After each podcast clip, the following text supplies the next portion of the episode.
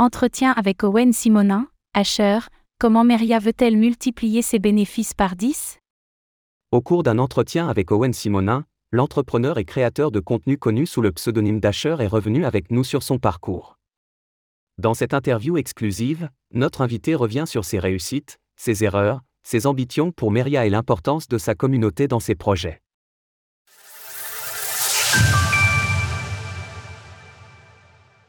Entretien avec Owen Simonin, alias Asher. Dans le cadre d'un entretien avec Owen Simonin, PDG et fondateur de Meria et créateur de contenu connu sous le pseudonyme d'Asher, nous avons pu en apprendre plus sur sa vision de l'écosystème des crypto-monnaies et ses projets pour son entreprise. Afin de réaliser un bref historique de son parcours, notre invité nous rappelle qu'il découvre le monde de la blockchain en 2016 tandis qu'il était encore en école de commerce c'est lors d'un stage chez Vivoca, une entreprise fondée par son frère William, spécialisée dans l'intelligence artificielle vocale, que l'un des développeurs lui conseille pour la première fois de s'intéresser à Bitcoin, BTC. Plus tard, en 2017, lorsqu'il explique le minage de crypto-monnaies sur sa chaîne YouTube, un membre de sa communauté indique qu'il n'a ni le temps ni les compétences pour se lancer dans le mining, mais qu'il serait prêt à acheter une solution prête à fonctionner si cela existait. C'est pour répondre à cette problématique qu'il crée Just Mining avec plusieurs associés, et commence à vendre des machines de minage qu'il suffit de brancher et de connecter à Internet pour percevoir des revenus en crypto-monnaie. Peux-tu nous parler de tes mentors et des personnes qui t'ont accompagné durant ton parcours? Il y a eu Michel Onfray, non le philosophe, mais l'entrepreneur qui gérait l'incubateur de Moselle et qui nous a vraiment aidés au début sur la partie entreprise.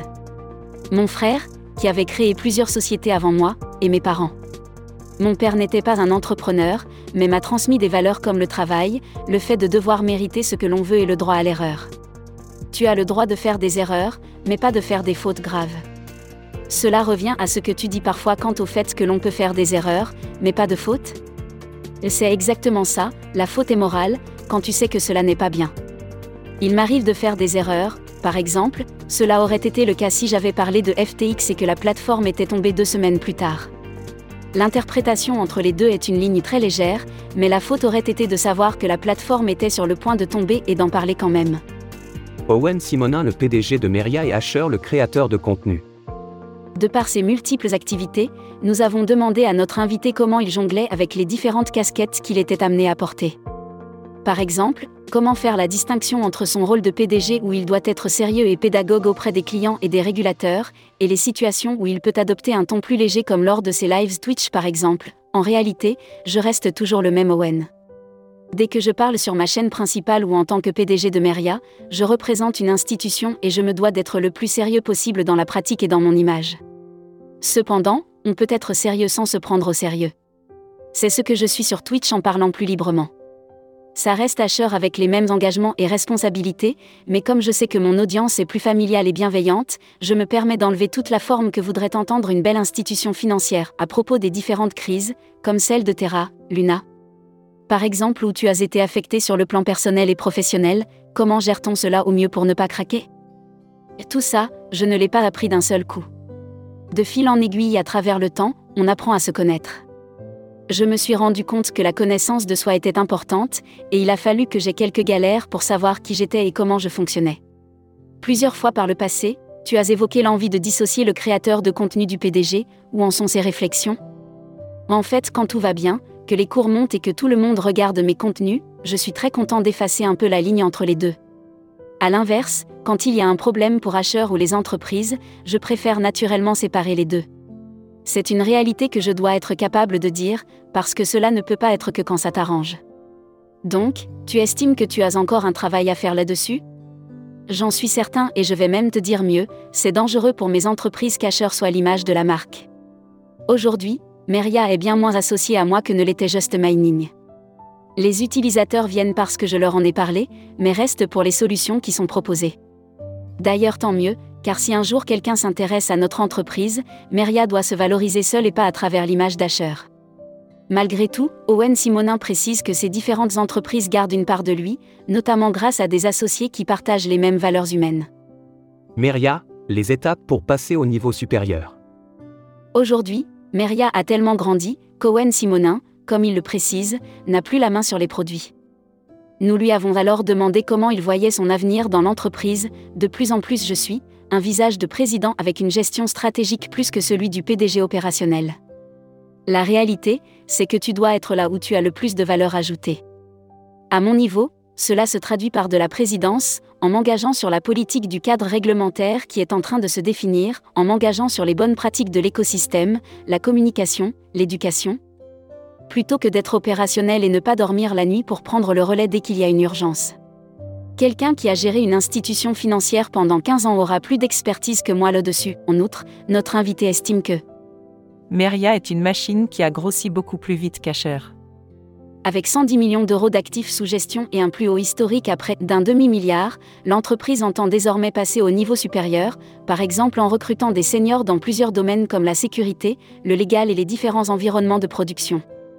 D'autre part, Owen Simonin précise que Just Mining a toujours été rentable et que le premier million d'euros de chiffre d'affaires a été atteint quelques mois après le lancement. Aujourd'hui, nous arrivons à un stade où nous ne voulons pas seulement avancer à notre rythme grâce à nos profits. Nous avons des ambitions plus grandes.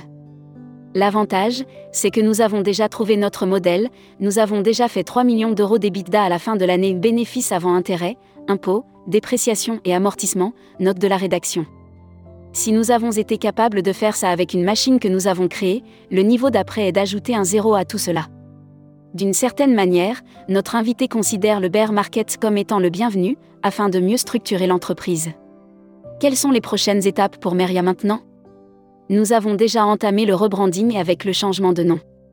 Dans les prochains mois, l'interface utilisateur de notre site web va complètement changer et l'étape suivante sera l'application mobile et le développement des pays pour permettre à n'importe quelle fintech de se connecter à nos services même sans avoir de compte chez nous. Un changement de modèle économique salvateur. Afin de tirer parti de son expérience dans l'écosystème, nous avons ensuite demandé à Owen Simonin de nous citer une erreur qui lui a fait perdre du temps, de l'argent, ou tout du moins qui a été riche d'enseignements, je pourrais t'en citer 20, mais même si c'est ce qui nous a lancé, je dirais les machines de minage. Livrer des machines à des particuliers, c'est catastrophique, les livreurs cassent tout, les assurances ne veulent pas couvrir, etc. Donc, vous vous êtes retrouvé à gérer des contraintes que vous n'aviez pas prévues Nous margions entre 30 et 40% sur les produits. Sur une machine vendue 1000 euros, nous gagnions environ 400 euros, mais dès qu'il y avait de la casse, il fallait compter 300 euros de réparation et 150 euros de frais de port, nous étions donc loin de la réalité du terrain. Ainsi, le fondateur de Meria estime que c'était une erreur, mais qui a fait mûrir l'entreprise, qui finira par délaisser le minage pour se tourner uniquement vers le proof of stake, notamment avec les masternodes. C'est d'ailleurs ce qui a sauvé l'entreprise en 2018 sur 2019, qui ne croyait plus aux machines. En effet, avec la fin annoncée du Proof of Work sur Ethereum, ETH, Owen Simonin estime justement que cela aurait été une faute de continuer sur cette voie. Avec une durée de vie moyenne de 3 ans, nous pouvions encore vendre quelques machines, mais cela allait devenir problématique dans les 4 à 5 prochains mois. Justement, comment est venue cette idée de passer au masternode? Un de nos clients nous en avait parlé à l'un de mes associés et moi, et le soir après la journée de travail, nous nous sommes rendus compte tous les deux que cela avait piqué notre curiosité nous avons expérimenté et commencé à proposer quelques masternodes. Plus tard, le Proof of Stake a fini par s'imposer comme un standard, et nous étions positionnés. Finalement, comme au début avec les machines de minage, cela est venu de ta communauté?